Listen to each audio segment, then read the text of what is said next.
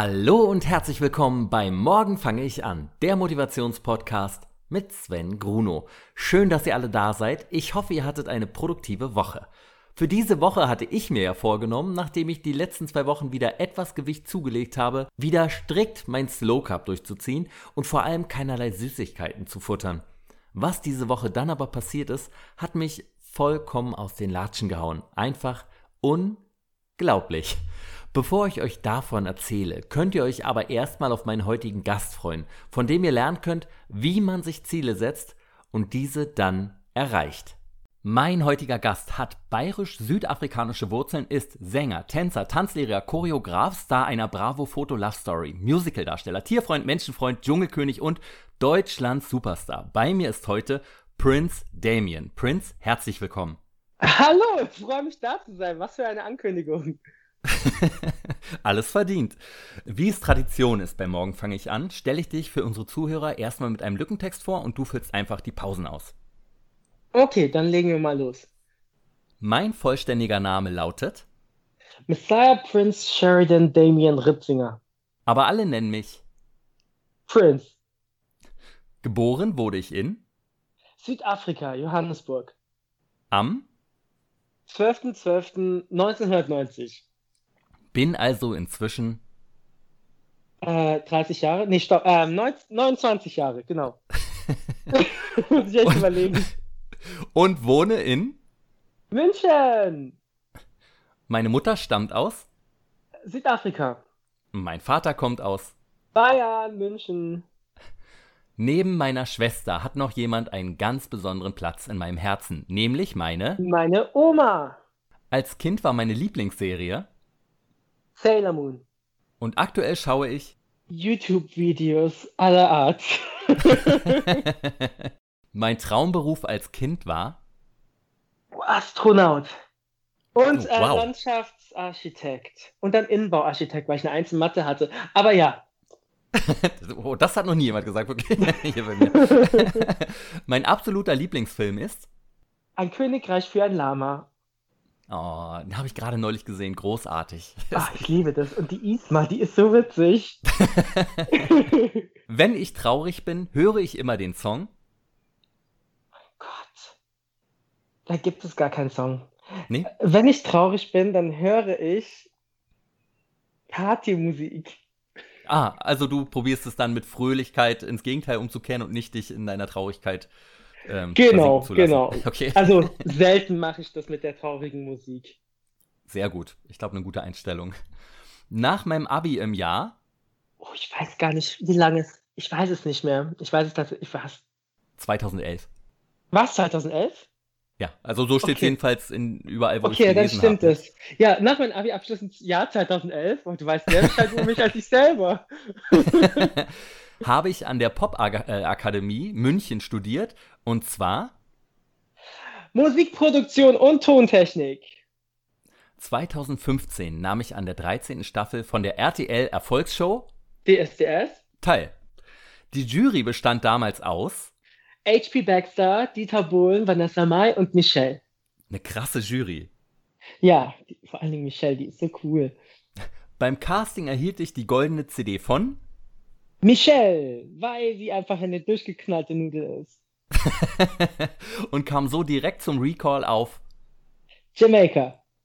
Auch optisch blieb ich allen direkt in Erinnerung durch mein Markenzeichen. Den Nietenpiercings. Das DSDS-Finale konnte ich dann eindeutig gewinnen, denn ich hatte am Ende fast doppelt so viele Anrufer wie die Zweitplatzierte. Auf mich entfielen ein Anruferanteil von Oh, ich habe keine Ahnung, wie viel es war. Ich glaube, irgendwas mit über 50. 65,54 Prozent. Ja, Okay, krass, cool. Wahnsinn. Meine danach veröffentlichte Single mit dem Namen Glücksmoment. sprang direkt auf Platz Eins der deutschen Singlecharts. und mein Album schaffte es auf Platz. Drei. Nach DSDS nahm ich an der Tanzshow, Äh, Dance, Dance, Dance Teil. welche ich zusammen mit Luca Henny. ebenfalls für mich entscheiden konnte. 2020 zog ich dann ins Dschungelcamp. ein. Von all meinen Mitcampern nervte mich am allermeisten. Oh mein Gott. Der Hunger. du, so diplomatisch. Sehr gut. Auch bei Ich bin ein Star holt mich heraus konnte ich im Finale wieder wesentlich mehr Anrufe als der zweitplatzierte Camper. Svenny, wie heißt nochmal? Svenny, wie heißt nochmal mit echten Namen? Svenny? Sven Ottke. Ja, Sven Ottke. Ja, Akquirieren. Diesmal bekam ich 80, ich glaube 80 Prozent waren das. Sehr gut, ja. 80,62 Prozent der Anrufe und wurde somit Dschungelkönig. Prince Damien der Erste. Ich ja. habe schon unendlich viele Interviews gegeben, aber es gibt eine Frage, die mir noch nie gestellt wurde und über die ich gerne mal sprechen wollen würde, nämlich wie es dem Moderator eigentlich geht. Ob ich den mal fragen kann. Also mir geht's sehr gut, danke. Okay, gut. Ähm, schön. Ähm, meine beste Charaktereigenschaft ist? Ich kann immer alles aufessen. Also wenn wir mal irgendwo essen sind und du hast was auf dem Teller, das wird nicht weggeschmissen, sondern ich esse es dann. auf meinem Instagram-Kanal My Prince Damien, MY Prince Damien zusammengeschrieben. Folgen mir? Ähm, 245 oder waren es? Warte, ich muss nachgucken. Ähm, 246.000. 246.000 Leute, jetzt habe ich es auch gesehen. Dort zeige ich tiefe Einblicke in mein privates Leben. Ich bin ein Meter 78 groß, aber manchmal auch 1,79 Meter, je nachdem. Und wiege Jetzt auf jeden Fall über 70 Kilo. Aber als ich in den Dschungel einzog, wog ich 70 Kilo. Und jetzt bin ich ein bisschen dicker. Ich glaube, ich wiege 75 Kilo. Ja. Prince, schön, dass du hier bist. Ich freue mich wirklich riesig darüber. Ja, ich, ich mich auch. Wie gesagt, das fängt ja schon mal lustig an. Es ist richtig spannend, wie es weitergeht. in unserer netten Tauschrunde. Ja, ich bin auch sehr, sehr, sehr gespannt, wo das alles hinführt. Dein Name ist ja schon sehr, sehr außergewöhnlich. Und äh, würdest du sagen, er war Fluch oder eher Segen für dich? Ich finde, es war auf jeden Fall ein Segen. Also ich wollte mhm. als Kind immer Marco heißen. Ganz einfacher Grund. Wenn du mit deiner Freundin und mit deinem Partner draußen bist und ihr euch dann verloren habt, dann ruft sie Marco, ich sag Polo und das ist halt einfach Couple Goals. Das kann ich leider jetzt nicht ausleben, weil ich nicht so halt, aber das war mein Traumname. Es ist schön, wenn man Träume hat. Das ist ja fantastisch, das habe ich noch nicht gehört. Aber geil, ja. ja. Wobei ich habe tatsächlich meinen Namen, ähm, den Namen Marco, habe ich auf Ebay angenommen. Damals habe ich mir so einen Fake-Account gemacht, damals war ich ja noch ähm, unter, unter 18 und habe dann Ebay-Account aufgemacht, weil ich mir unbedingt welche CDs kaufen wollte. Und da ja. heiße ich tatsächlich Marco. Jetzt explodiert eBay gerade, weil alle nach Marco suchen. Sehr gut. Der Kunde Marco. Sehr schön. Musstest du dir sehr viele Sprüche aber wegen deines Namens anhören? Ja, definitiv. Also nicht nur wegen, also der Name Prince war jetzt nicht so äh, dominant in meinem Leben, also mhm. als Kind, sondern eher der Name Messiah und da, da gab es halt dann ganz viele Sprüche, vor allen Dingen, weil viele Menschen nicht wissen, ob das weiblich oder männlich eingeordnet werden kann. Und als Kind ah. hatte ich eine sehr hohe Stimme, Aha. sah auch sehr androgyn aus und ähm, demnach äh, haben die immer gedacht, ich wäre ein Mädchen. Und das war halt dann natürlich, da wurde ich halt äh, gehänselt in der Schule, auch wegen dem Namen. Es war auch nicht so einfach, seinen Spitznamen zu finden. Mein Papa heißt äh, tatsächlich auch Messiah mit ersten Vornamen. Und dann erst später, ja. ähm, dass wir eine Differenzierung haben, dass ich halt auch eine eigenständige Person bin, ähm, entschied ich mich dafür, dass man mich mit dem zweiten Vornamen nennt. Genauso wie bei meinen Geschwistern auch. Denn die heißen auch alle Messiah mit ersten Vornamen, werden aber mit dem zweiten Vornamen gerufen. Mhm. Wie viele Geschwister hast du? Ich habe zwei Geschwister.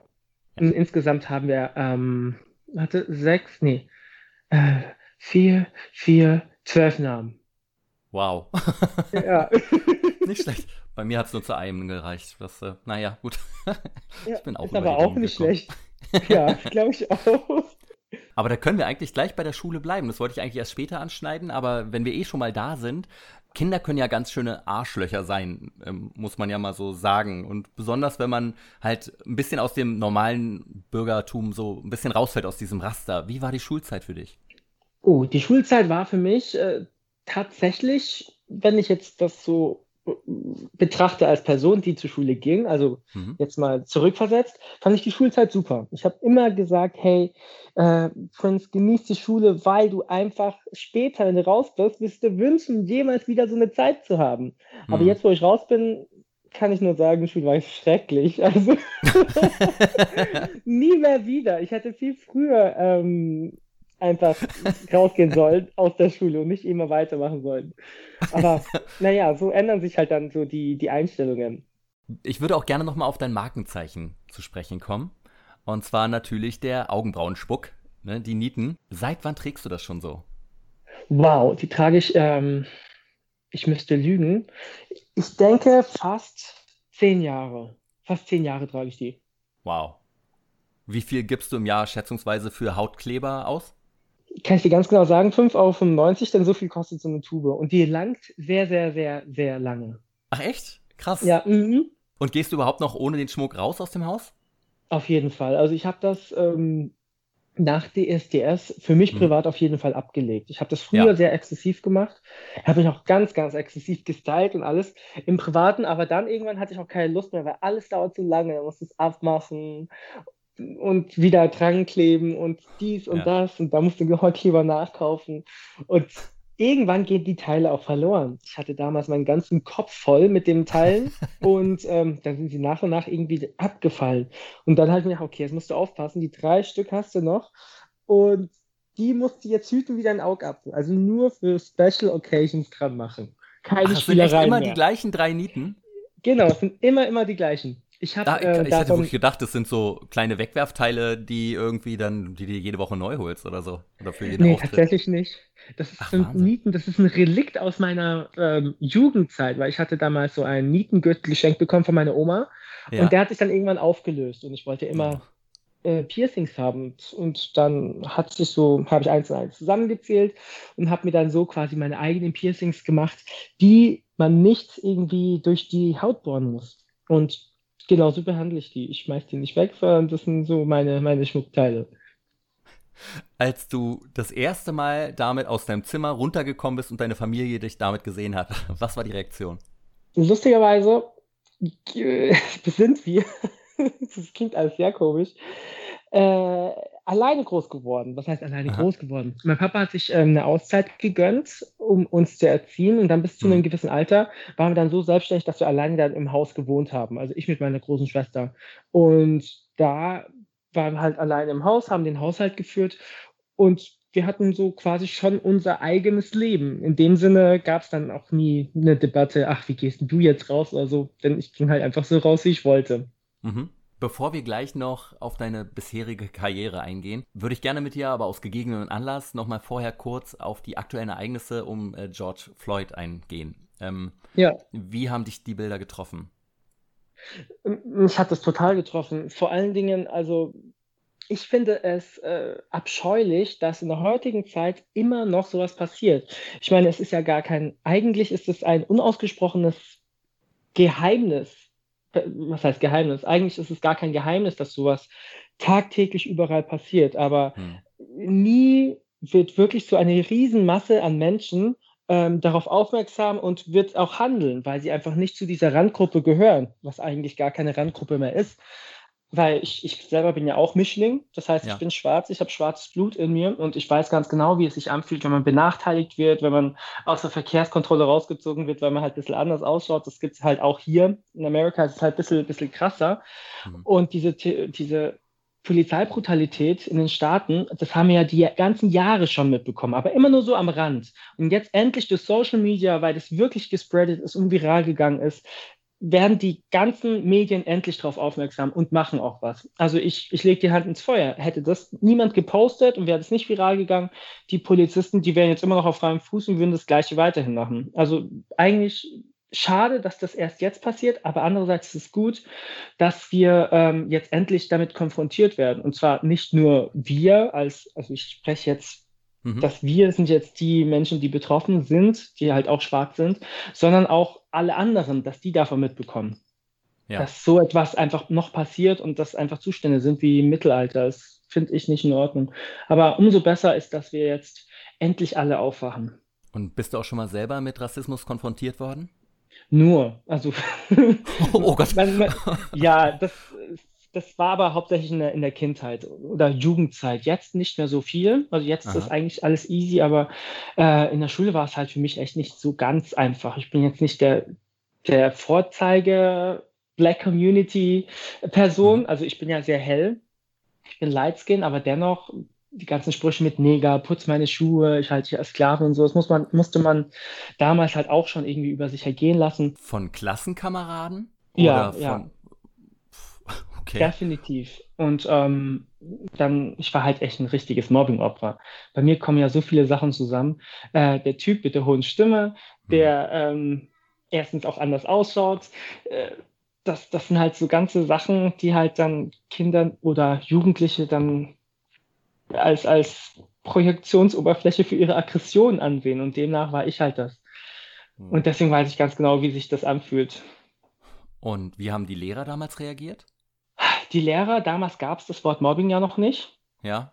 Damals war das einfach, ja, Mai, ja, vertrag dich halt mit denen und sowas. Also, wenn ich da mit Lehrern gesprochen habe, dann gab es keine Lösungen. Das einz die einzige kurzfristige Lösung war tatsächlich, als mein Papa in die Schule gegangen ist und den Typen, der, der mir, der hat mein ganzes Gesicht zerkratzt. Mhm. Und ich, ich habe mich so geschämt und habe gehofft, es sieht niemand zu Hause. Aber Papa hat es dann gesehen und dann musste ich ihm halt alles erzählen. Da Ja. kann man sich ja vorstellen, dass man da als, als ich war damals sieben, als siebenjähriger Junge da nicht so die Bock hat, ihm zu offenbaren, dass man das Obli- Mobbing-Opfer in der Schule ist. Natürlich. Auf jeden Fall nee. habe ich ihm das dann gesagt und dann ist der mit mir in die Schule und hat sich den Typen mal vorgenommen, auf gute bayerische Art.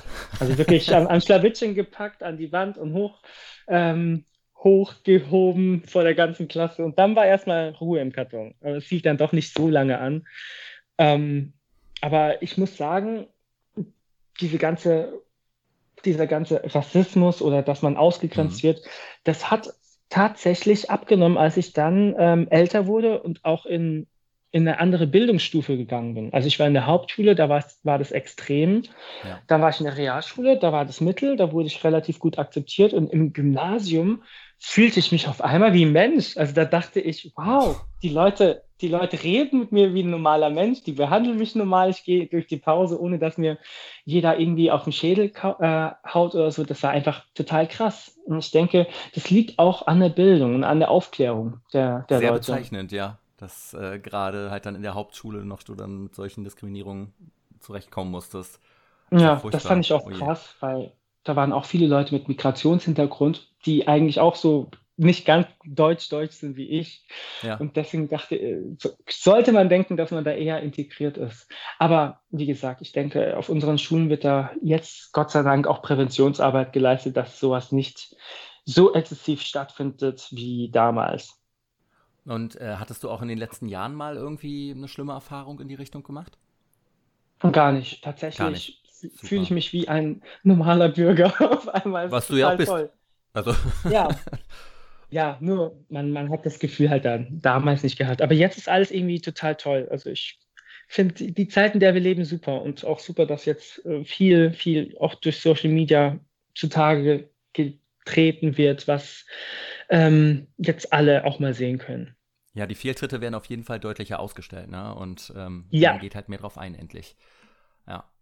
Ich war immer froh, muss ich sagen, dass es, als ich zur Schule gegangen bin, noch kein Facebook und Social Media gab, weil ich immer dachte, um Himmels Willen, ein Fehltritt, der mit Kamera festgehalten wird und das ist ein sozialer Untergang. Also ich fand das immer sehr schlimm, aber ich glaube, gerade wird es so angefangen, ein bisschen äh, abzufächern, tatsächlich.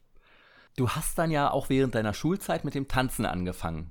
Und Ja. äh, aus, aus Liebesgründen habe ich gehört, was ist das passiert? Hey, woher weißt du das? ja, das stimmt tatsächlich. Aber da gab es ein Mädel, die hatte nie Zeit für mich. Hat immer gesagt, nee, ich muss tanzen. Ah, hast du Dienstag gesagt? Nee, da gehe ich auch tanzen. Ja, Samstag, Sonntag, nee, da will ich auch tanzen. Und eines Abends rief die halt bei mir zu Hause an.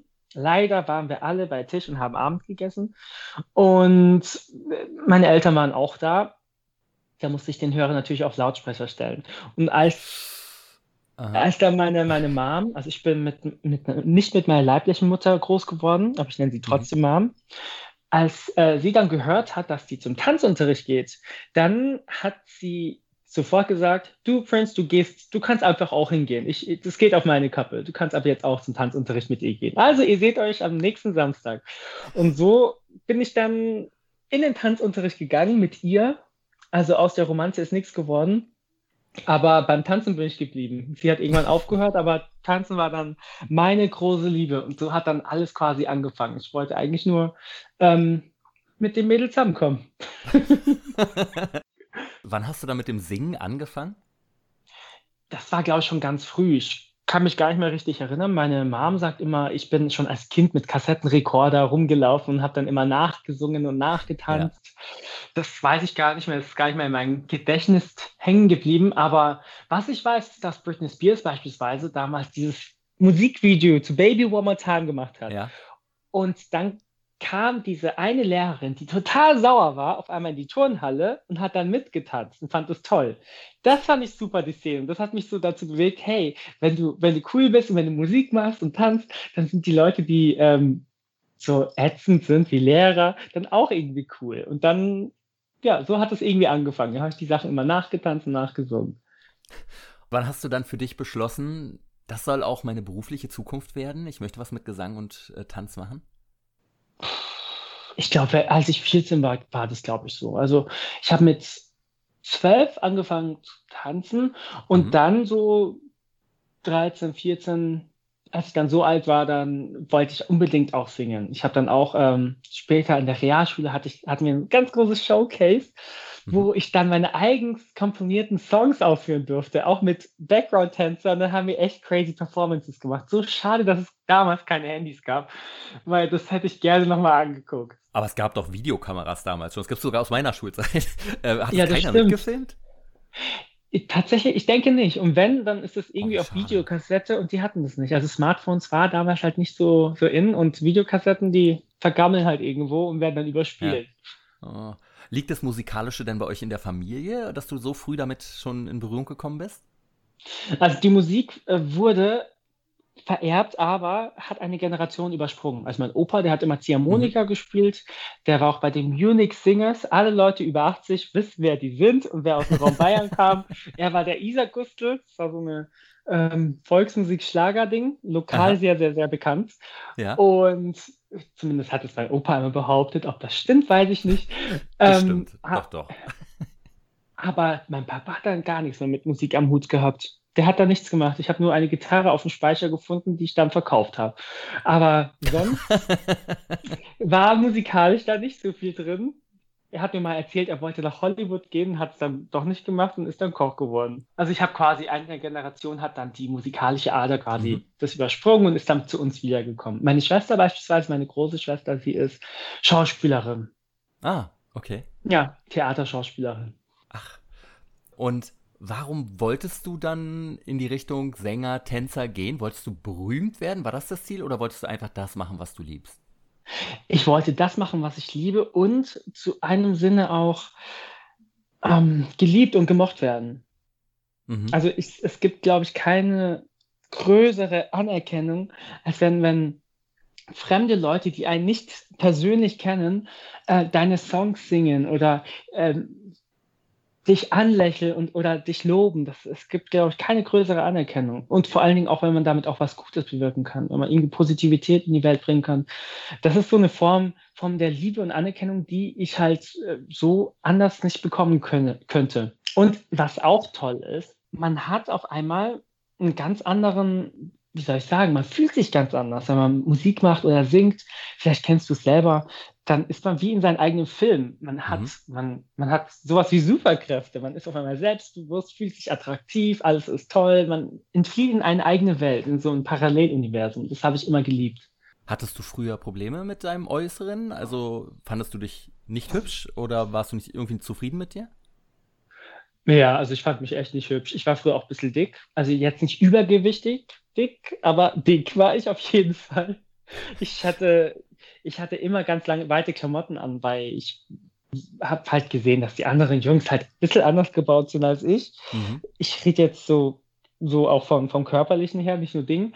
Und ähm, das wenn man sich dann in der Schulumkleide umziehen musste, dann wird man halt dann auch komisch angeguckt, wenn man ein paar Kilo mehr drauf hat und sowas. Ja, ja. Und das habe ich dann durch, durch das Tanzen tatsächlich auch unter Kontrolle bekommen. Und habe dann auch ein bisschen versucht, auf meine Ernährung zu achten und sowas. Und ja, ich fand mich eigentlich nie hübsch. Jetzt finde ich mich auch nicht hübsch. Wenn ich einen Filter drauflege und so Ding, da kann, würde ich jetzt sagen, okay, ich kann mich dran gewöhnen. Man muss sich ja selber auch irgendwie mögen, um auch gemocht zu werden. Ja. Aber so eigentlich, nee, nicht wirklich. Ich finde mich jetzt nicht ähm, hübsch oder attraktiv. Nicht mal nachdem, also ich meine, du wirst ja schon ein, zwei ganz nette Nachrichten gelegentlich bekommen über die Social Media Accounts zum Beispiel. Äh, und hilft es dem Ego nicht ein bisschen dabei zu sagen, so, ah, da muss wohl doch ein bisschen was an mir dran sein? Ähm, tatsächlich nicht. Also ich, ich fühle mich jetzt mehr akzeptiert, aber das, die ganze Akzeptanz und sowas, die, ich habe mich ja als Mensch nicht verändert. Ich bin ja immer hm. noch der gleiche Mensch, außer dass ich ein paar Jahre älter geworden bin. Ähm, die ganze Aufmerksamkeit kam ja durch eine TV-Show. Nicht, weil ich ich bin, sondern weil ich in einer TV-Show war. Da, deswegen nehme ich mir das nicht so zu Herzen, dass es wirklich so persönlich gemeint ist, sondern nur aus dem Grund, weil ich halt im, über den TV flimmerte. Wäre ich nicht da ähm, im TV gewesen, wäre das, würde sich gar keine Sau für interessieren, wird auch niemand irgendwie nette Kommentare schreiben. Deswegen relativiert sich das für mich auf jeden Fall sehr. Aha, okay. Äh, als du damals den Entschluss gefasst hast, äh, ich werde jetzt Sänger, was hast du getan, um deinem Ziel näher zu kommen? Ich habe mir auf jeden Fall eine Deadline gesetzt. Mhm. Ich habe, ähm, ich schreibe ja Tagebuch jeden Tag. Echt? Und wenn ich mal, ja, wenn ich es mal nicht schaffe, dann schreibe ich halt jeden zweiten oder so ungefähr. Aber ich habe mehr, schreibe mehr Seiten als Tage im, als es Tage im Jahr gibt. Wie und viele da haben sich das schon angesammelt? Ich weiß es nicht. Ich habe jetzt auf jeden Fall ähm, einen Ordner, der verschlüsselt ist auf meinem Laptop, wo ich dann immer per Word halt alles eintippe, weil ah, okay. das also viel zu lange. Wie Dewey genau. Hauser. Den, ah, Dewey Hauser wirst du wahrscheinlich gar nicht mehr kennen. Ne? ja, nee. Das ist eher meine Generation, ja. Ah, ja, ja. Okay. Ähm, ja, entschuldige, Tagebuch schreiben. Ja. Da mhm. habe ich dann immer zuletzt meine fünf großen Lebensziele hingeschrieben.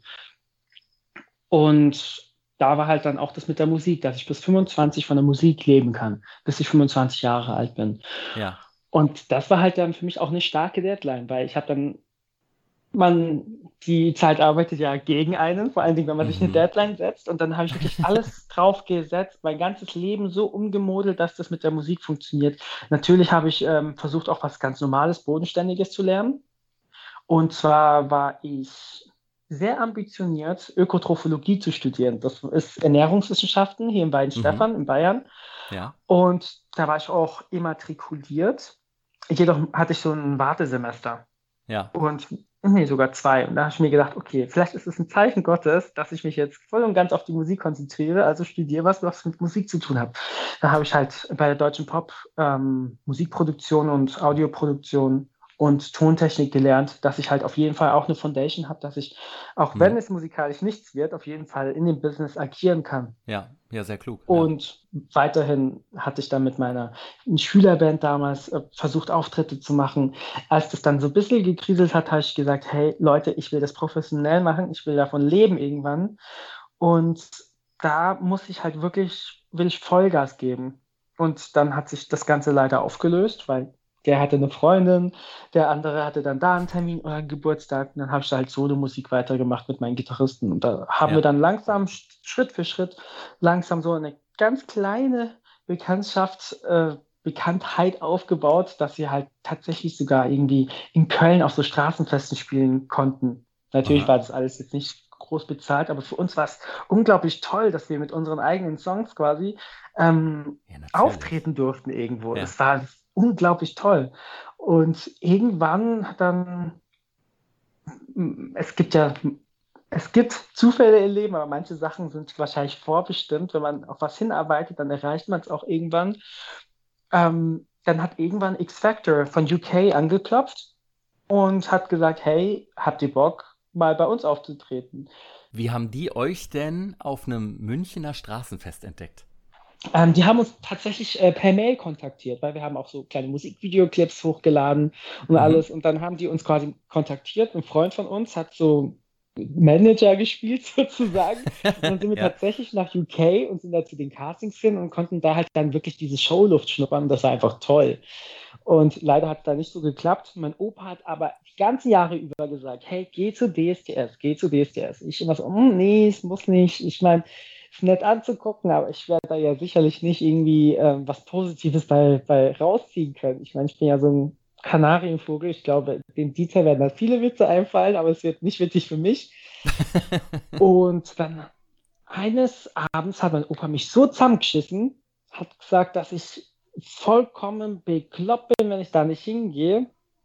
Und ähm, ich würde kein Mumm haben und sowas. Und dann am nächsten Tag hatte, hatte mein Gitarrist und ich, wir hatten einen Auftritt, wo wir über Köln fahren mussten und per Zufall war dann DSDS-Casting. Ja, letzten Endes war das die beste Entscheidung meines Lebens, weil ähm, wir sind dann hin zum Casting und da gibt es ja zwei Vorcastings, muss ich sagen. Also zuerst ja. beim mhm. Truck, wo du vor den Vocal Coaches oder Redakteuren ein Casting machst.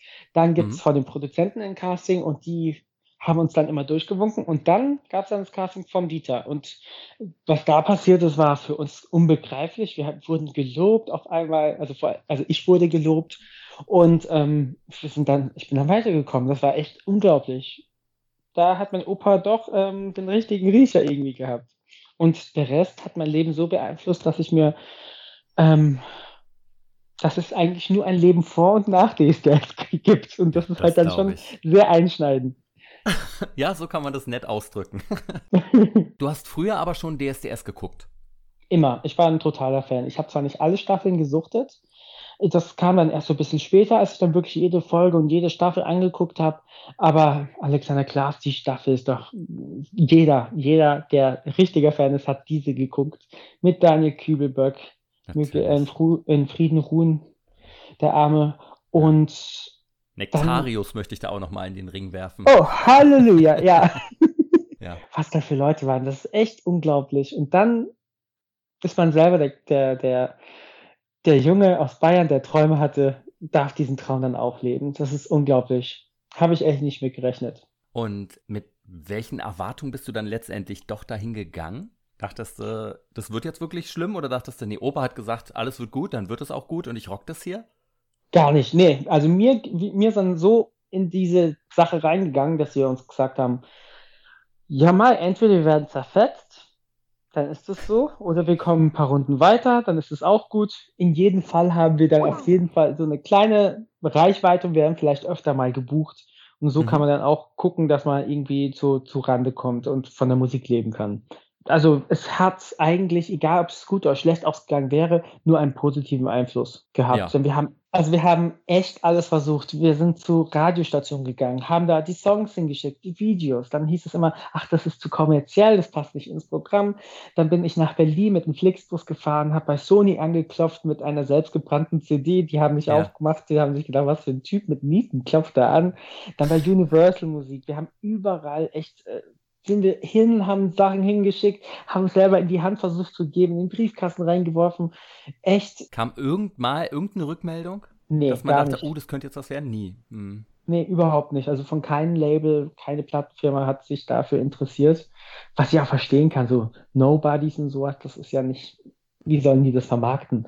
Aber zu der, dem Zeitpunkt fanden wir es schon schade, dass da sich niemand für interessiert hat. Vor allen Dingen, weil wir, wir die hatten ja echt Bock auf alles Mögliche. Die hätten sich mal zahlen müssen. Ja. Und die Entscheidung zu sagen, du gehst da mit deinem Gitarristen zusammen hin, musstest du denen das irgendwie schwer verkaufen oder haben die gesagt, ja, ja, geht mal zu zweit rein? Weil eigentlich gehen die Leute ja immer allein rein.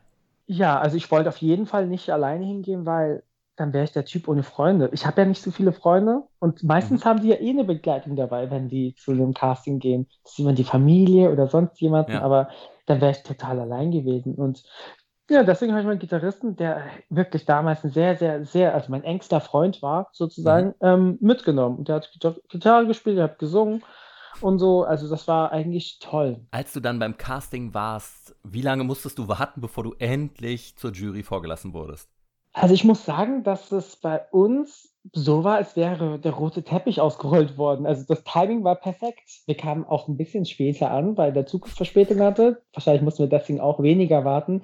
Aber wir kamen gleich dran, konnten uns gleich einschreiben, dann 20 Minuten warten, noch ein paar Videos drehen und dann konnten wir rein. Also Ach, Wartezeit war, war gleich null. Also es war sehr gut getimt. Wow, aber das hätte ich, ich hätte wirklich gedacht, da sitzt man ein paar Stunden, muss warten, ewig und lauter Leute mhm. und alle sind ja. total aufgeregt und ach, interessant. Wie war es dann, als du dann da den Gang lang läufst und dann guckst du durch die Scheibe und siehst das erste Mal da die Jury sitzen? Wie war das Gefühl, die das erste Mal zu sehen? Schlimm, das ist ein ganz schlimmes Gefühl. Also man hat riesen Respekt vor allen Dingen von Dieter, weil der hat ja einen ja durch die Kindheit geführt quasi ja. im TV. Und dann vor dem zu stehen, äh, das ist schon komisch. Man weiß nämlich nicht, wie man, was man machen muss, um gut anzukommen. Wenn man das wüsste, dann wäre es ja easy. Aber in dem Moment, als, ich, als wir den gesehen haben, haben wir gesagt, okay, man kann ja jetzt auch so CDs wählen. Beste mhm. Stimme zählt dann doppelt. Wir haben dann Dieter genommen, weil wenn der sagt, du bist gut, dann bist du gut. Wenn der sagt, du bist schlecht, dann bist du auch schlecht. Wir haben uns einfach gesagt, wir wollen Spaß haben. Wichtig ist, dass wir ein gutes Gefühl haben, wenn wir rausgehen und dass wir nicht denken, ach nee, jetzt waren wir zu aufgeregt. Deswegen haben wir versucht, das bisschen runterzuschlucken, die Aufregung. Aber ich meine, du kannst ja nun wirklich, und das kann ja keiner bestreiten, du kannst ja wahnsinnig gut singen. Hattest du wirklich Angst, dass er sagt, du kannst nicht singen? Total, ja. ja? Ich meine, ich höre mich ja selber. und ich merke halt dann auch, wenn das äh, ein bisschen Töne ein bisschen schief liegen oder die Stimmfarbe ist halt bei mir auch nicht so wie bei normalen anderen Jungen und sowas. Das ist halt einfach, wo Kriterien, wo ich sagen kann, okay, das wird wahrscheinlich nicht gut ankommen oder könnte nicht gut ankommen. Also du dachtest, du bist dann der, der immer sagt, aber meine Freunde sagen alle, ich kann total toll singen. Und die Jury ja. einfach nur total entgeistert da sitzt. Oh je. Habe ich auch gedacht, ja. Oder mh, sowas. Also wir waren gewappnet für alles. Wie war dann das Gefühl, als du die goldene CD von Michelle bekommen hast? Wusstest du überhaupt, was das bedeutet in dem Moment? Nö. Oder? Wir haben nee, gar keinen Plan gehabt. Ja. Wir wussten überhaupt gar nicht, was das ist. Das war die erste Staffel, wo das so war, oder? Ja, ich denke schon. Die goldene CD gab es schon mal in zwei, zwei Staffeln davor, wo K1 ah. quasi dann im Ausland so jemanden die goldene CD gab.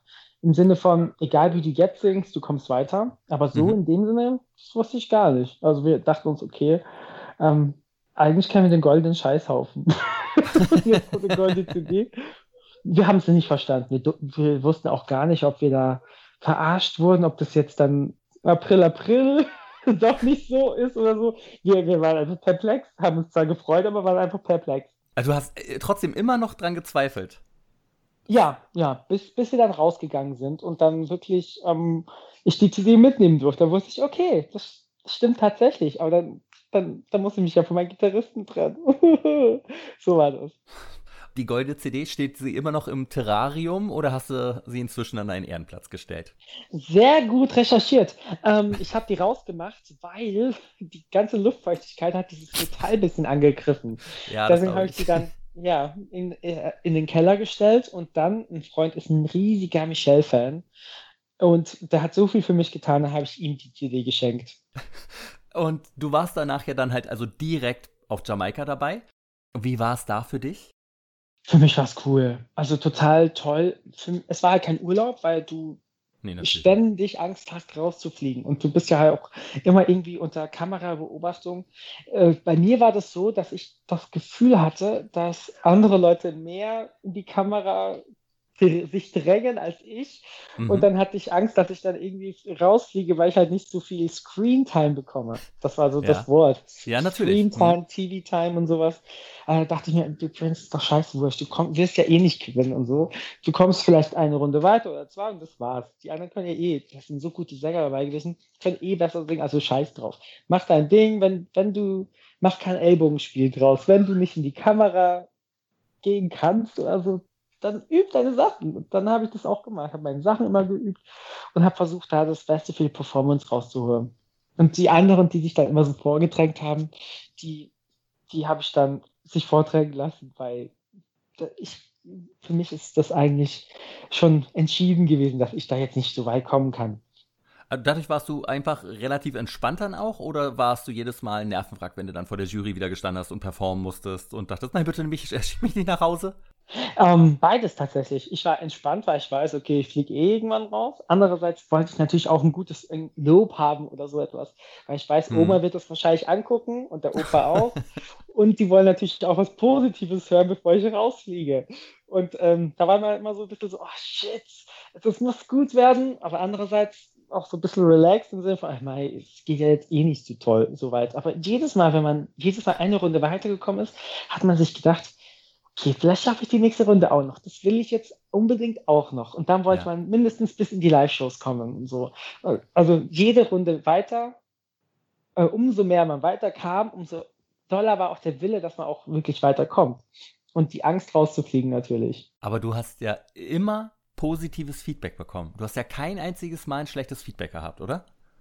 Mm, Nicht schlecht, schlecht, aber schon schlecht. Als ich mal so einen deutschen Song im Auslandsrecall sang, das war, da war, da war die, da, das Lob war sehr limitiert. Und da habe ich gemerkt, okay, shit, ich muss dran arbeiten. Kann nicht sein, dass ich einen deutschen Song nicht irgendwie so rüberbringen kann, dass das äh, auch ein gutes, gutes, gute Kritik abfallen Ja. lassen kann. Und so. Und dann habe ich mich halt so ein bisschen reingefuchst. Ich stelle mir das ja auf Jamaika so ein bisschen vor wie bei so einer Klassenfahrt. Und lauter Junge und Mädels, die die ganze Zeit halt total überladen mit Glückshormonen und Co., total am Limit aufeinander hocken. Und wenn ich an Klassenfahrten aus meiner Zeit zurückdenke, war es teilweise Sodom und Gomorra. Und äh, was ging so zwischen den Kandidaten? Um, ja, so dumm und Gomorra, wie du gesagt hast. Ja. Aber mir war gar nichts. Also ich, ich war tatsächlich in Camp der Aussässigen. Wir haben uns ja Hotelzimmer geteilt und ich war mit dem anderen Paradiesvogel drinnen, Ja, der, der auch äh, Drag Queen Sachen gemacht hat oder, Mhm. oder auch immer noch macht. Und wir waren, also wir beide waren in einem Zimmer, weil alle anderen uns nicht haben wollten. Und wir haben uns super verstanden. Er war so super professionell. Wir haben noch geübt bis spät in die Nacht. Jeder hat sich Raum gelassen. Es war einfach super. Ich glaube, ähm, bei uns beiden war nicht so dumm Gomorra, aber bei den anderen schon. äh, glaubst du, RTL hat da irgendwie versucht, euch beide zu verkuppeln? Nee, gar nicht. Nee, Gar das nicht. hätte auch nicht funktioniert. Mhm. Das hätte ein Blinder gesehen. Und gibt es irgendwie die Regel, dass Kandidaten nichts miteinander anfangen dürfen? Weil ich mal gehört Mhm. habe, dass Moderatoren nichts mit Kandidaten anfangen dürfen. Also unter den Kandidaten gab es diese Regel überhaupt nicht. Also Mhm, wir, okay. wir hab, hatten da keine Restrictions. Ähm, außer Drogen und so, das ist natürlich verboten. Mhm. Aber Gab sonst. es auch Tests? Nö, das nicht. Nee, natürlich nicht mehr. Was ja besonders beim Recall dann einem immer wieder auffällt, sind die unglaublichen Textprobleme, die viele haben. Und bei dir hatte man aber in jeder Folge das Gefühl, easy peasy, so entweder kanntest du die Lieder alle schon oder kannst du so gut Text lernen? Mit Textlernen bin ich der Schlechteste überhaupt. Aber was ich gut kann, ist Text erfinden. Wenn ich dann da stehe, dann singe ich einfach irgendwas. Also ich, ich bin da echt wie so ein Legastheniker, weil ich mir versuche, etwas einzubringen. ja. Das funktioniert nicht. Ich versuche mir eine Story im Kopf zu machen, um mir den Text irgendwie so zurechtzulegen, dass der da ist. Aber wenn ich dann die Storyline während des Singens vergesse, erfinde ich einfach andere Wörter oder singe andere Wörter, die halt sich reimen. Und dann funktioniert es tatsächlich. Das ja, also ich bin bei sowas eigentlich immer ganz schön so, höre gut zu und äh, merke eigentlich recht schnell, wenn jemand einen falschen Text singt, wenn ich das Lied kenne. Ist mir bei dir nie aufgefallen. Also wirklich hätte ich gar nicht. Ich dachte, du bist zu 100% textsicher. Nee, gar nicht. Ich habe immer überlegt, so, okay, was kommt als nächstes und so. Und ich, ich habe mir da auch immer versucht, also schon während des Übens habe ich immer, immer versucht, okay, was ist, wenn jetzt ein Blackout kommt? Was singst du dann? Welche Wörter kannst du jetzt da aneinander reiben? Hätte ich nie das- gedacht. Wirklich. Wow. Ja, aber ist tatsächlich so. Aber auch, auch so, wenn, wenn, wenn irgendwann mal irgendwas ist, wenn ich mal wo singe oder sowas, die einfachsten Sachen ver vertausche ich und mache meine eigene Version draus. aber ich verziehe dann keine Mimik. Ich versuche es einfach so zu überspielen. Pokerface, ja. Ja, sozusagen. Passiert dir das auf der Bühne also aber auch gelegentlich mal, ja? Immer, ja. Also es gibt, es gibt keine einzige Show, wo es nicht ist. Ach, wirklich? Nee, wirklich. Was war die unangenehmste. Situation, die dir bisher passiert ist, während du auf einer Bühne gestanden hast? Oh mein Gott, das war vor, vor, bevor der Song begann. Wir standen da, in Pose, es war ganz ruhig und auf einmal hört man so ein ganz lautes einfach ruhig und man hört einen Furz. Und die Tänzer dachten, ich habe gefurzt und ich habe gedacht, einer von Tänzern hat gefurzt. Und wir brachen einfach in Lachen aus. Dann startete schon der Song. Ich musste mich konzentrieren, um trotz dessen, dass ich gelacht habe, irgendwie noch weiter zu singen und zu performen. Oh Gott. Und das war das Schlimmste ever. Wir haben durchgezogen. Die Tänzer konnten natürlich lachen, weil die haben mir nicht am Mikrofon angeschlossen, aber ich habe echt mit mir gekämpft. Das gibt's gar nicht. Ich kann es mir nicht vorstellen. Und dann sind wir runtergegangen und hinten sind ein Gelächter ausgebrochen. Das war einfach nur richtig krass. Was? War das, war es bei DSDS oder war das später jetzt bei einer von deinen Shows? Das, das war später, Gott sei Dank. also wenigstens nicht im Fernsehen. Nee, das nicht. Gut. Den Furz hätte man sonst gehört. Ich habe nicht oh gefurzt. Wirklich nicht. das ist unangenehm. Wie waren denn dann die Live-Shows für dich, als es so weit gekommen ist? Total aufregend, aber auch richtig stressig. Also im Sinne von, oh mein Gott, wie soll, wie soll das alles so funktionieren? Und wir, wir waren auch an verschiedenen Locations, die richtig kalt waren oder mhm. äh, crazy waren. Und das war wirklich dann eine ganz große Herausforderung. Erstens gesund zu bleiben und zweitens dann auch gut abzuliefern. Das war ja dann auch die Zeit, wo dein Bekanntheitsgrad unglaublich angestiegen ist. Und wie war das für dich, als du dann gemerkt hast, ich glaube, ich bin berühmt?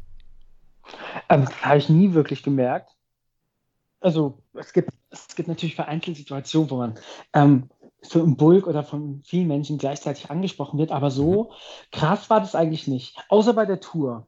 Ich muss sagen, wir haben immer, wir lebten immer in einer Blase. Also mhm. während des Shows und auch danach war man immer in so einem, man hat immer die gleichen Leute gesehen, die Kandidaten, die Mitarbeiter und sowas, war nie wirklich so draußen draußen. Und da hat man das halt dann nicht so gemerkt. Außer wenn man mal vielleicht einkaufen gegangen ist oder sowas. Und aber bei der Tour war das dann schon krass, als dann anschließend dann diese Autogrammstunden gegeben haben oder als dann auch Leute vor, vor den Hallen gewartet haben, da haben wir schon gemerkt, okay, das ist schon crazy. Kannst du heutzutage noch vor die Tür gehen, ohne erkannt zu werden? Ach, logisch. Also ja? ich, ich gehe überall hin, ja. Ich fahre auch Bus, Autofahren kann ich nicht, das sind immer Öffis. Und ähm, Zug, nee, ist alles total easy. Wann wurde dir klar, ey, ich glaube, ich gewinne das Ding hier? Gar nicht. Also bis zum letzten, bis zur letzten Sekunde, bis der Name fiel, habe ich mir das nicht gedacht. Ich habe mir also als dann die letzten drei standen und ich da mit dabei war, dachte ich mir, wow, wow, lieber Gott, danke für diese Möglichkeit. Jetzt muss ich wirklich, wirklich alles geben, weil du, du hast mir die Möglichkeit gegeben und ja. jetzt zu verkacken wäre wirklich fatal. Und ähm, aber ich habe nicht gedacht, dass ich das wuppen werde. Ich habe gemerkt, okay, die Möglichkeit wurde mir jetzt geschenkt, aber nicht, dass das wirklich so passiert. Wahnsinn, dass du immer so Selbstzweifel hast. Weil andere Kandidaten dann ja immer, ja, na klar, Logo und ich weiß, ich bin gut und ich gewinne das Ding. Und äh, bei dir ist es ja wirklich genau das Gegenteil, egal wie viel Rückmeldung du bekommst von deiner Community. Ja, es ist halt auch so, also ich war so Instagram-mäßig, ich habe mal was gepostet, aber nicht wirklich so äh, oft. Man, man hat auch nicht so viel Zeit gehabt. Man, ich habe halt dann so ein Bild gepostet, hey, Dankeschön, und das war es dann auch. Aber ich habe dann nicht so wirklich gemerkt, oh, das geht voll ab. Vor allen Dingen, weil die anderen hatten viel mehr Instagram-Follower und like, Likes und sowas. Ich hatte da, war da so in, in guten Mittelraum, aber die beiden anderen gingen das total ab. Deswegen habe ich mir da auch nie gedacht, okay, das wird laufen. Krass, ich hätte gedacht, dass du tatsächlich da am meisten hattest dann schon zu der Zeit. Nee, das war gar nicht so. Also im Finale, das weiß ich, das stand irgendwo drauf. Da hatte ich, glaube ich, ähm, am meisten von allen. Also von den dreien hatte ich am meisten. Ja. Aber so an sich, in der ganzen Staffel nicht. Die Songs, dürft ihr die wirklich komplett alleine aussuchen? Oder wie läuft das ab? Also wenn du in den im Auslandsrecall bist, dann nicht. Nee, natürlich. Ist ja logisch, das sind Challenges. Und dann bei der Live-Show muss das halt auch immer zum Thema passen. Wenn das Thema Deutsch ist, kann es natürlich nicht mit einem englischen Song um die Ecke kommen. Das okay, wird natürlich ja. nicht durchgewunken. Aber, Aber sonst sind die ja sehr biegsam, die Genres, oder? Also diese Mottos. Ja, schon. Man muss halt, also ich persönlich habe mich halt immer auf die Coaches konzentriert. Wenn die gesagt haben, hey, das passt besser zu deiner Stimme, dann habe ich halt nicht Mariah Carey gesungen, sondern Stand By Me beispielsweise. Mhm, ja. wenn, die, wenn die dir eine Empfehlung ausschreiben, dann habe ich das eher dann angenommen. Also und ich habe mich da nie, ich habe da echt nichts wirklich so das Gefühl gehabt, dass ich nicht aussuchen könnte, konnte. Ja. Und was war dein liebster Auftritt? Stimme. Das auf jeden Fall, Stimme. Ja. Hm. Mit diesem Ganzkörper-Body-Anzug. Es ja. war zwar richtig kalt und man war nackt, aber ich fand das richtig geil. Ja? Also es war nicht ja. unangenehm da mit dem und dann hat Michelle dich ja auch noch drauf angesprochen, wenn ich das richtig, oder Vanessa Meyer? Ja, ja, das stimmt. Nee, Michelle war das. Ah, mh. ja. Wie war dann der Moment, als du das erste Mal deinen Finalsong gehört hast? Glücksmoment. Ach so, cool. Also wir, wir hatten ja so einen Gruppensong und ich fand den Gruppensong besser als den Finalsong, um ehrlich zu sein. Mhm. Muss, muss, muss ich ganz ehrlich sagen, habe ich mir auch gesagt, Dieter. Und ähm, ich fand den trotzdem cool. Was ich halt toll fand, ist, dass die, die Zeilen, also der ganze Text hat auf mich gepasst. War mhm. super, dass die anderen reden, was sie wollen und alles hat super gepasst. Und äh, positive Vibes und hoch hinaus. Es hat alles gepasst. Als hätte, als hätte ich das selber geschrieben, so ungefähr. Deswegen, ich fand es super. Ist auch nicht altbacken, da war auch ein Dance-Part dabei, das wollte ich dann unbedingt haben. Also eigentlich alle Wünsche erfüllt. Und der Moment, als Oliver Geißen im Finale dann deinen Namen genannt hat, wie hat sich das angefühlt? Krass. Das war eine sehr große Erleichterung für mich, weil ich weiß, dass diese Entscheidung lebensverändernd ist. Also, hm. wenn du, wenn du, wenn du einen Schritt davor raussiehst, wirst du dein ganzes Leben daran denken, ach ja, ich hätte es geschafft. Aber, aber wenn du dann wirklich diesen Zuspruch bekommst und das auch wirklich schaffst, dann, dann fällt dir so ein Stein von Herzen und denkst, oh mein Gott, wie krass. Das war einfach nur ein Relief. Ich konnte das nicht glauben erstmal. Deswegen habe ich auch nicht geheult oder so. Später ist es dann eingesickert, dass es wirklich passiert ist. Wie oft hast du dir die Szene schon angeguckt? Gar nicht. Gar nicht? Wirklich nee. nicht? Ich habe ich, ich hab die ganze Staffel nicht gesehen. Wir mussten, wir wurden quasi gezwungen, uns das anzusehen bis zum Auslandsrecall, also mit inklusive des Auslandsrecalls, aber ja. dann habe ich nichts geguckt. Weil ich, ich kann mich nicht sehen, ich finde das nicht. Ich finde es voll ätzend irgendwie, wenn ich selber aber, sehe. Das höre ich ja ganz oft, aber hilft das nicht dabei, besser zu werden, wenn man sich selber analysiert, was man gemacht hat, was man wie gemacht hat und wie man was besser machen könnte? Das schon. Da zu Trainingszwecken mache ich das schon. Mhm.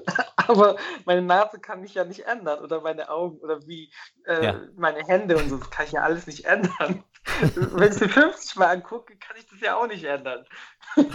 das wäre cool. Und äh, wenn ich das fragen darf, wie schnell nach dem Sieg war das Geld auf deinem Konto? Ja, jetzt kann ich ja sagen, es ist ja eh vorüber. Ähm, soll ich ehrlich sein? Ja, gerne. Ähm, zu Weihnachten war es noch nicht da. Oh. oh. Ja. Es ja, war im, also, im, Mai war, glaube ich, das Finale, oder? Im oder Mai früher? war das, genau, ja. genau, genau. Und äh, das, das äh, also die, die ersten 100 quasi sollten eine Woche später ausgezahlt werden. Ja. Ist nicht passiert. Das hat etwas noch gedauert. Das heißt, dann hatte ich so, hatte ich ein bisschen Probleme, Miete zu zahlen, weil du bist ja eine Zeit lang unterwegs und kannst nicht arbeiten. Aber das hat dann doch irgendwie geklappt. Ähm, und dann wurde der Rest quasi erst Ende des Jahres gezahlt. Und also ja. gut, ich meine, mit 100.000 kommt man ja auch gut hin, erstmal. Wobei, aber, ja, aber das stimmt. Es ist, es ist richtig viel Geld, aber wobei es nicht 100 sind, sondern 35. Weil ähm, die Steuern, du bist ja dein höchst, höchsten Steuersatz, ja. waren damals 47 Prozent, wird einbehalten, ja. also die Hälfte davon ist weg. Management bekommt von dem Brutto, also von den 125 Prozent, das heißt 25, 25.000 bekommt das Management, ja. inklusive zuzüglich Steuern, das heißt sind 30 Prozent, das heißt 70 bleiben übrig und von da die Hälfte zum Versteuern, das heißt 35 wurden mir quasi überwiesen, also hatte ich ja. da 35, was aber auch viel Geld ist, weil so viel habe ich verdient, nicht verdient in zwei Jahren, das ist viel Geld. Ja, ja. Aber als ihr ähm, da in den Motto-Shows wart und so, gab es keinen Cent zwischendurch? Mm, nee, erst als das alles vorbei war, da gab es eine Aufwandsentschädigung wovon ich dann meine Miete gezahlt habe. Aber die gab es dann für alle oder nur für den Gewinner? Nee, gab es für alle, tatsächlich. Ah. Ist auch, wäre auch doof, wenn man da drin ist und dann laufende Kosten hat und so, das wäre dann schwierig. Ja, ja, darum fragte ich. Ja. ja. Nee, das sind die total fair. Was war das dann für ein Gefühl, als das Geld endlich auf dem Konto angekommen ist? Als alles angekommen ist? Ja, als dann der letzte Schwung auf dem Konto war und du deinen Kontoauszug gesehen hast und dachtest, Heidewitzka. Ähm, Naja, also ich, mir war ja bewusst, dass nicht der, das volle Geld quasi ankommt. Mhm. Also insgesamt waren das 210, was angekommen ist. Mhm. Ich habe mich, hab mich natürlich gefreut, weil Altersvorsorge, da bist du erstmal safe, kannst erstmal ähm, brauchst erstmal keine Angst zu haben, keine Rente zu bekommen, weil du halt damit schon mal ein bisschen vorsorgen kannst und dir was auf die Seite legen kannst. Aber ich hatte kein, keine Hochgefühle. Ich habe mich einfach nur gefreut, dass man so ein bisschen Sicherheit für die Zukunft hat. So was wie so ein Lotto gewinnen, gell? Ja, nur gut, dass du dafür arbeiten musstest. Also. Das ist ja, das ist ja nicht mal Arbeit, das ist ja ähm, Spaß, das ist ja das Krasse. Deswegen bin ich so dankbar für alles. Kamen danach viele Bittsteller auf dich zu? Hm, danach nicht, aber das liegt hauptsächlich, denke ich, daran, dass ich mich mit Instagram und so nicht auskannte. Ich habe keine Ahnung gehabt, wie man da Messages checkt von Leuten, denen man nicht folgt. Also ich habe da nur Nachrichten angezeigt bekommen von Freunden, die ich kannte. Mhm. Und deswegen ist das alles untergegangen. Wahrscheinlich Sehr ist es immer noch in meinem Postfach und ich habe es nicht gesehen. Aber ähm, von, von, von den Freunden her sind, glaube ich, zwei Personen, drei Personen vier Personen, vier Personen auf mich zugekommen, haben da nach etwas gefragt. Aber sonst Ach, war das eigentlich recht angenehm, ja. Ach krass, das okay. Bei Freunden hätte ich gar nicht damit gerechnet, um ehrlich zu sein. ich auch nicht. Ja, ja, so erlebt man die Welt dann neu. Ja, oh, ja. Äh. Wie viel hat man denn jetzt bei DSDS letztendlich mit Dieter Bohlen eigentlich zu tun? Gar nichts. Siehst du ihn wirklich nur, wenn er da sitzt? Ja, siehst du. So ist das tatsächlich. Wir hatten ab und zu mal die Möglichkeit, also nach den nach diesen Verkündungen und sowas, dann ist er ab und zu auch noch da und redet privat mit einem, sagt, hey, das und das, was ich gesagt habe, ist nicht böse gemeint, aber in der Situation war das halt einfach äh, schier, was du gemacht ja. hast und so. Also der ist da richtig lieb und richtig menschlich, also richtig väterlich auch. Hast du inzwischen seine Handynummer und ihr sprecht gelegentlich noch miteinander, oder? Ja, er hat mir tatsächlich seine Nummer gegeben. Das fand ich voll krass. Also ich, ich. Äh, das, das war unglaublich. Und jetzt auch, wenn ich irgendwelche Fragen habe, schreibe ich in der WhatsApp und der reagiert, der schreibt dann zurück innerhalb einer Stunde. Also das ist einfach ein super Mensch, der auch wirklich zu dem, was er verspricht, steht und das auch hält. Also ohne ihn wäre ich jetzt ähm, nicht so glücklich, wie ich jetzt bin. Wow, das ist eine Ansage. Nicht schlecht, ja. Ja. An dieser Stelle unterbreche ich das Interview mit Prince Damien, weil wir noch eine gute weitere Stunde gequatscht haben. Wir sprechen über das Dschungelcamp, wie er heute über Daniela Büchner denkt, Let's Dance, meine dazugehörige Theorie, wie er das gewinnen wird, Sport, Ernährung und natürlich über die Liebe. Das Ganze hört ihr dann in der nächsten Woche bei Morgen fange ich an. Vielen Dank aber soweit schon mal an Prince. Ich möchte euch auch unbedingt auf die aktuelle Single von Prince Damien hinweisen. Denn die Erlöse von seiner Single Easy Breezy fließen zu 100% direkt an Hilfsorganisationen in Australien, das ja immer noch an den Nachwirkungen der großen Brände leidet. Eine gute Aktion. Was auch eine gute Aktion ist, wenn ihr den Podcast, sofern er euch gefallen hat, abonniert und auch über Bewertungen bei Apple Podcast freue ich mich sehr. Wenn ihr bisher noch nicht alle Folgen von Morgen fange ich an kennt, hört doch gerne auch mal da rein. Da könnt ihr nochmal mitverfolgen, wie ich meine 10 Jahresziele aufgestellt habe und im Laufe der bisherigen Zeit 15 Kilogramm abgenommen habe. Außerdem könnt ihr einigen sehr interessanten und oftmals auch inspirierenden Gesprächen mit Gästen wie Valentina und Cheyenne Pade, Christopher Kohn, Chrisanti Kawasi, Tom Beck, Olli P., Christian Gürnt, Alex Kukla, Raoul Richter und dem Bachelor André Mangold lauschen. Wo wir gerade bei André Mangold sind, der ist ja aktuell gerade mit seiner Freundin Jenny bei den Dreharbeiten vom Sommerhaus der Stars. Und ich hatte ihn damals natürlich investigativ, wie ich ja bin, schon aufs Sommerhaus angesprochen. Das war seine Antwort. Äh, Sommerhaus der Stars habe ich persönlich ähm, nicht geschaut. Aha. Also ich, ich weiß, was das ist ja, wäre wär natürlich, wäre vielleicht spannend. Ich, boah, ich weiß aber gar nicht, worum es da so richtig geht. Ich glaube, da musst du als Pärchen irgendwelche Spiele machen, ne? Ja, ja, genau. Hm. Sich Herausforderungen stellen und da wohnst du ja, glaube ich, auch in so einer Art WG, ne?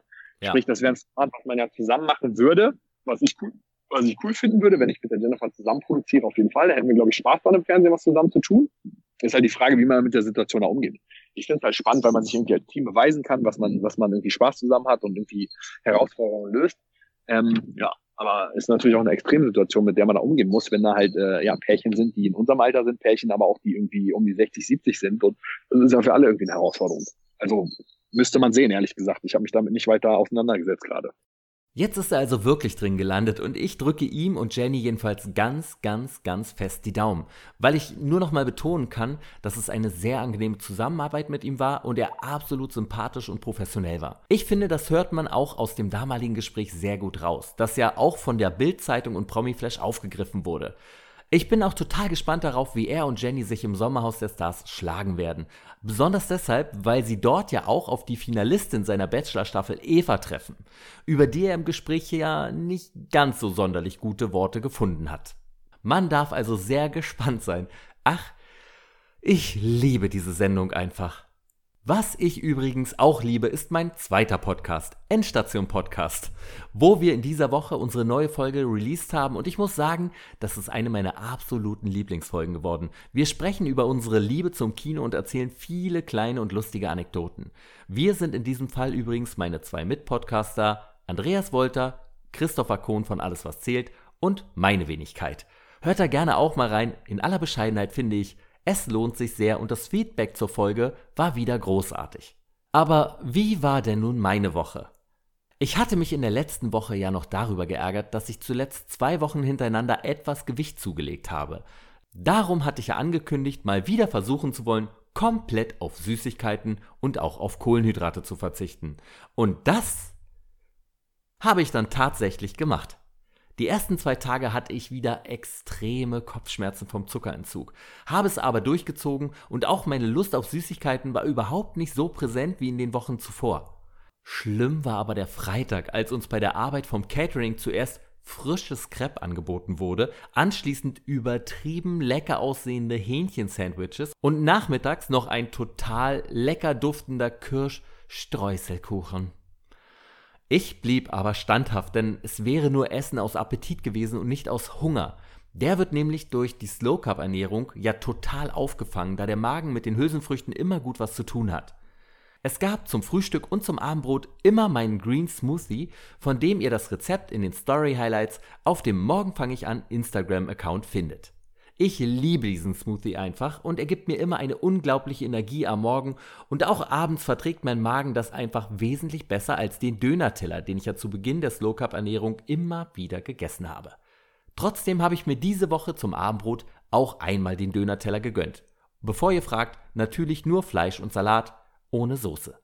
Zum Mittag gab es an jedem Tag mein Chili und ja, nach 21 Wochen schmeckt es mir immer noch. Und glaubt mir, ich finde das auch merkwürdig, aber hinterfrage das auch gar nicht. Ich gucke in der Mittagspause zwar immer interessiert, was es bei uns im Catering Leckeres zu essen gibt, und denke öfter mal, ach, schade, das hätte ich auch gerne gegessen.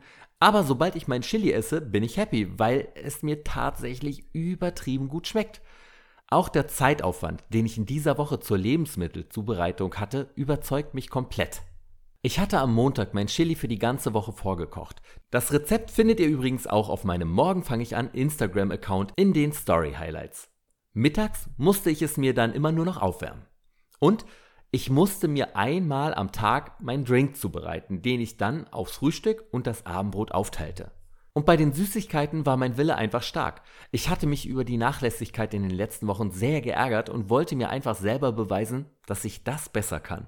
Und das hat dann irgendwie auch funktioniert, ohne dass ich wirklich übertriebene Lust auf Süßkram hatte. Also natürlich war eine gewisse Lust da, aber das konnte ich komplett in Zaun halten. Nachmittags habe ich dann lieber etwas Obst gefuttert und abends gab es dann immer noch ein paar Weintrauben.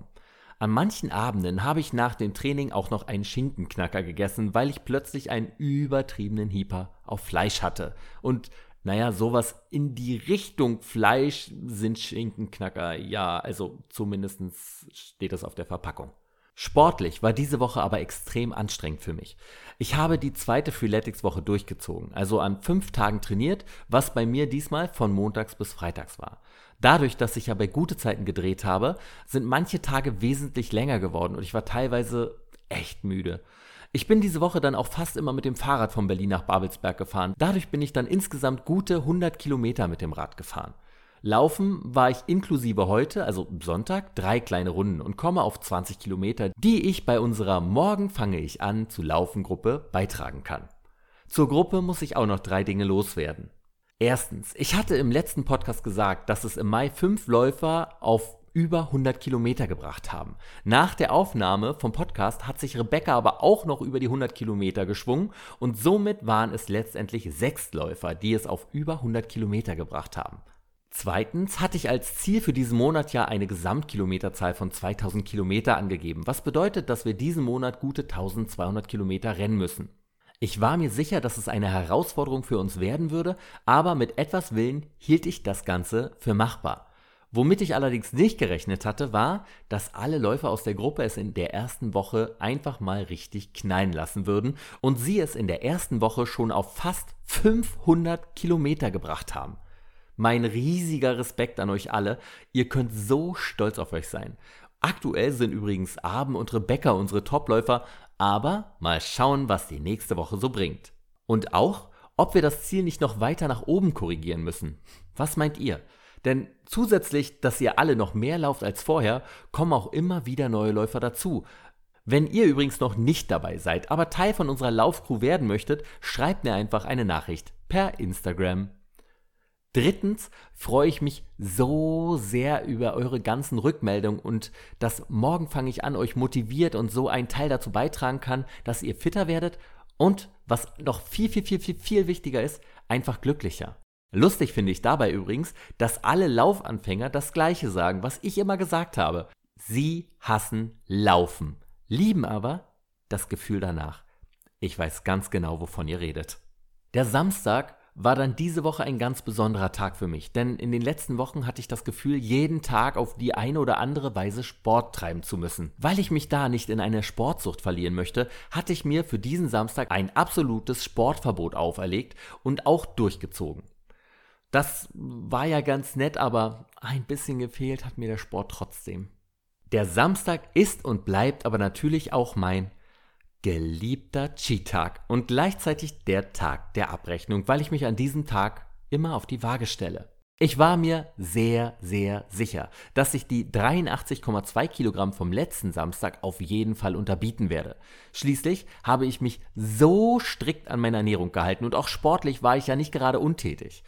Ich hatte gehofft, auf jeden Fall unter die 83 Kilogramm Marke zu kommen. 82,5 Kilogramm war das Wunschgewicht für den Tag. Auch wenn im Hinterkopf noch die 82,0 Kilogramm war, die ich ja vor fast einem Monat mal auf der Waage stehen hatte. So begab ich mich dann wieder mit den obligatorisch zugekniffenen Augen auf diese Teufelsmaschine, die der Pöbel Waage nennt, und wurde, als ich meine Augen öffnete, mit einer Nachricht auf meinem Handy begrüßt. Auf der App meiner chinesischen Waage stand die Frage Sven, sind Sie? Als ich dies mit einem Knopfdruck bestätigte, wusste ich nicht genau, was ich davon halten soll und war danach fassungslos, was für ein Gewicht da stand. Die 83,2 Kilogramm hatte ich wahrlich unterboten.